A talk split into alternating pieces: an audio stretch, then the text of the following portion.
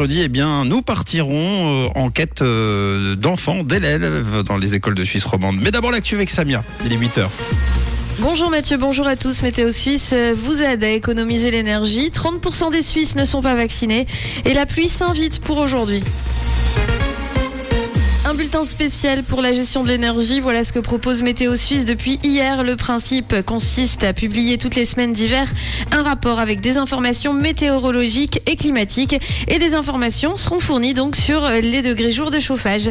Un paramètre important dans le domaine de l'approvisionnement en énergie. Vous pouvez donc trouver tous les renseignements sur le site internet de l'Office fédéral de météorologie. L'offre sera maintenue jusqu'à fin mars. En Suisse, plus de 30% de la population n'est pas vaccinée contre le Covid, annonce de l'Office fédéral de la santé publique. Un mois après le début de la campagne de vaccination pour un deuxième rappel contre le Covid, environ 6% de la population a répondu à l'invitation. L'OFSP qui annonce par ailleurs que 376 000 personnes ont été vaccinées depuis le 10 octobre, euh, dont 344 000 avec un deuxième booster. La hausse des primes mine la confiance des Suisses selon une enquête. Un Suisse sur trois s'attend à une détérioration de sa situation financière et c'est la hausse des primes d'assurance maladie qui est la raison euh, la plus souvent mise en avant pour justifier cette déprime. À plus de 63,6%. Viennent ensuite la hausse des loyers et euh, des taux hypothécaires.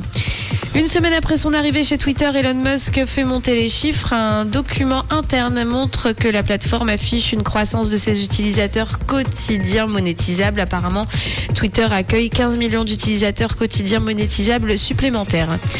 Les fêtes de Noël se préparent et d'ici quelques semaines, on va entendre Maria Carey dans tous les coins de la région. Son titre All I Want for Christmas est devenu un classique et lui a rapporté gros déjà selon The Economist. La star américaine aurait touché plus de 70 millions de dollars entre 1994 et 2016, soit un petit pactole de 2,5 millions de dollars chaque année. Un ciel très nuageux et de la pluie ce matin et cet après-midi au programme de ce mercredi. Les températures jusqu'à 12 degrés à Vevey au plus chaud de la journée, 12 degrés à Yverdon, 13 à Genève, à Carouge et à Lausanne, 13 degrés aussi du côté de Vernier et de Nyon. Très belle journée à tous sur Rouge.